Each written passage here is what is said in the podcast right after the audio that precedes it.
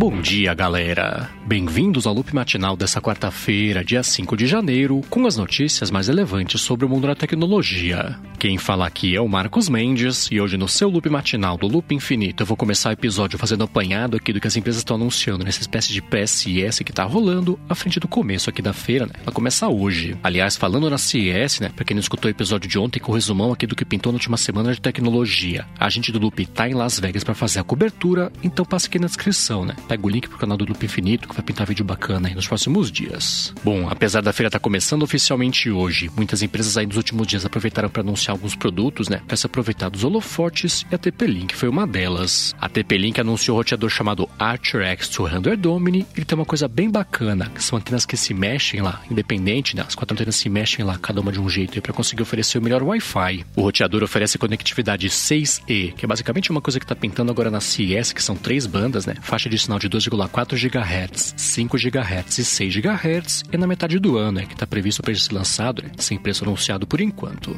Já uma outra coisa é também que a TP-Link anunciou foi finalmente, né, produtos compatíveis aí com o HomeKit da Apple. A linha 2022 de produtos daquela marca Apple que é da TP-Link vai oferecer lâmpadas, ter faixa de LED também, vai ter tomada, interruptor também, né, câmera, adaptador e tudo mais, e nenhum precisa de hub, né, conecte direto lá pelo Wi-Fi lá diretamente com o HomeKit. Esses produtos estão previstos também aí para serem lançados lá fora até a metade desse ano, mas seguem sem preço, né? Você deve pintar aí nas próximas semanas.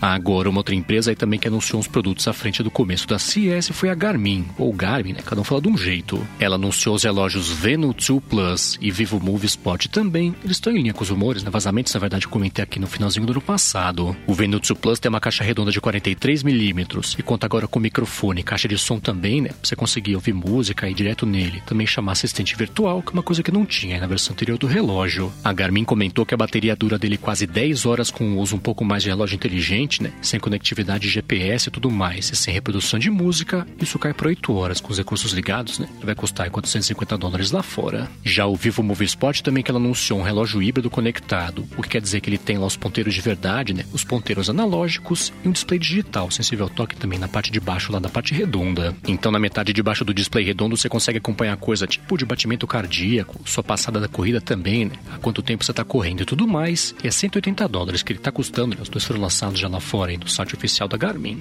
Bom, e seguindo aqui com essas novidades de pré-CES, a LG anunciou a maior TV OLED que ela já lançou e a menor também, né, lançada até hoje pela empresa. Então a série C de TVs da LG vai começar agora com 42 polegadas e vai ter 97 polegadas 4K no, no topo de linha lá da série G. Já o preço é dessas televisões vão ser divulgados nas próximas semanas, junto também né, da previsão de lançamento em alguns países. E já que eu tô falando sobre TVs, a Samsung anunciou um controle remoto bem bacana, né, que você consegue recarregar por sinal de Wi-Fi. Na verdade, o controle carrega por sinais de rádio, o que inclui também, né? Claro, inclui o sinal de Wi-Fi. Ele já contava também a versão anterior, a versão atual, né? Que o novo não pintou ainda. Então a versão atual tem o painel solar, que vai ser mantido na versão nova também. A Samsung também manteve o carregamento por USB, né? Se você quiser carregar aí não pelo sol e nem pelo Wi-Fi, ela comentou, né? Que esse controle novo aí nos próximos 7 anos vai poupar uso de 99 milhões aí de baterias AAA. Bom, e seguindo aqui com as coisas da Samsung, ela anunciou já o monitor gamer, que é o primeiro que ela vai lançar, que vai ter 4K e frequência de 240 Hz. O Odyssey Neo G8 tem um visual que é bem curioso, parece como uma coisa futurista e feita nos anos 90, e ele é curvo, né? Ele tem um mini LED de 16 por 9 de proporção com 32 polegadas. Já um outro monitor aí curioso também que a Samsung anunciou foi o Smart Monitor M8. Ele lembra um pouquinho o iMac, né? Claro, não tem como fugir dessa comparação, mas tem uma coisa bem bacana.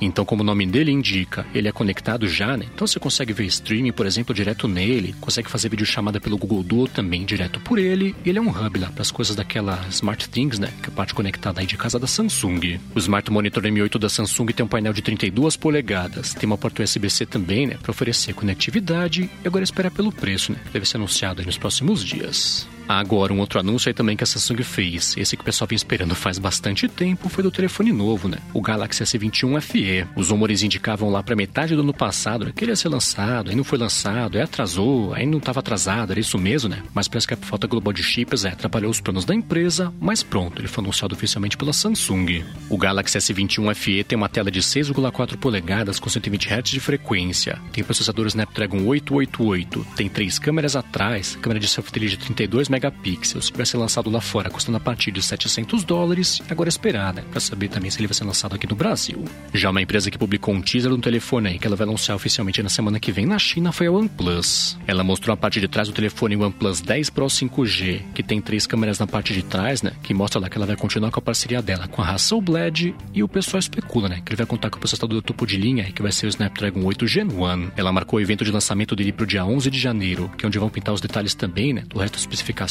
aí, preço e tudo mais, e eu comento por aqui, né, especialmente se tiver previsão de lançamento internacional. E enquanto isso, no mundo dos carros, a Ford falou que ela vai dobrar no ano que vem a produção da picape elétrica F-150 Lightning, que são duas na verdade, né? Tem versão Pro também. Até carro agora tem versão Pro. Essa é uma picape que na verdade nem foi lançada, né? Previsão do lançamento dela para acontecer agora nesse ano, mas ela comentou, né? Que aumentou de novo, na verdade, a previsão de produção de carros aí para 150 mil unidades até o ano que vem. Essa, na verdade, é a segunda vez que ela revisa essa previsão, que é a inicial que ela tinha dado de 40 mil unidades só anuais aí da F-150 Lightning, e agora esperar para ver, né? Se o mercado responde com essa demanda toda que ela está prevendo. Agora, ainda mais ou menos aqui do mercado de mobilidade, um pesquisador de segurança comentou que ele avisou já a Uber de uma falha que ela tem nos servidores dela, que permite o envio de e-mails com o endereço uber.com, mas ela não fez nada por enquanto para corrigir essa falha. O pesquisador comentou que faz um tempo já que ele avisou a empresa. Ela não fez nada para corrigir a situação e foi por isso né, que ele está avisando publicamente agora e todo mundo que existe esse problema. A expectativa dele é que agora que isso está virando informação pública, a Uber corra aí para corrigir esse problema, então fique esperto, né? Se pintar para você nos próximos dias um e-mail da Uber que fala que, sei lá, você tem que corrigir sua senha, né? Coisa desse tipo aí, pode ser golpe. Bom, e agora eu vou falar sobre o mercado de streaming que está com um problema novo lá para quem opera na Rússia. O que rola é que o equivalente à Anatel da Rússia reclassificou as plataformas de streaming com mais de 100 mil usuários como um serviço audiovisual, então são obrigadas agora a disponibilizar canais russos, estatais, né, para todo mundo poder ver. Além disso, assim como aconteceu com outras empresas também, as plataformas tipo Netflix agora têm que abrir um escritório na Rússia, né, para ficar mais fácil lá do governo controlar. E a Netflix está quieta, né, que é a principal delas aí, quando foi perguntado sobre isso, não falou nada, você vai fazer isso mesmo. E ainda de bastidores do mercado, foi condenada por fraudar de investidores lá, a Elizabeth Holmes, da empresa Ternos. A Elizabeth Holmes conseguiu tirar uma fortuna dos investidores que acreditaram na história dela, né? Que ela tinha lá na empresa dela uma maquininha que o pessoal ia poder ter em casa para fazer diagnóstico de exame de sangue e tudo mais. Na verdade, não tinha nada disso, essa tecnologia não existia, ela foi processada, né? Por conta da coisa toda.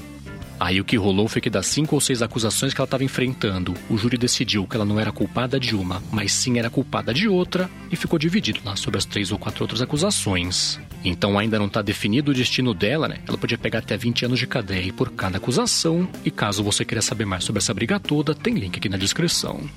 Bom, e seguindo com os bastidores do mercado, vazaram alguns documentos que mostraram como é que o Facebook reagiu aos outros vazamentos deles, né? Na mão lá da funcionária Frances Algen e da briga toda lá com o Senado americano. Os documentos mostram que o Facebook instruiu os funcionários a semearem ainda mais discórdia entre os políticos, né? Então, sei lá, as partes que a direita e a esquerda brigam já, era para fazer eles brigarem ainda mais, isso para atrasar as investigações aí, né? Nada ser do lugar o Facebook ser beneficiado com isso. Já uma outra coisa que o Facebook falou é que não era para ninguém pedir desculpa por nada em pronunciamentos públicos, né? Sobre a coisa toda, o que é uma atitude bem antiga, desde a época da Cambridge Analytica, né, que o Mark Zuckerberg falou que é parar de pedir desculpa por vazar os dados de todo mundo.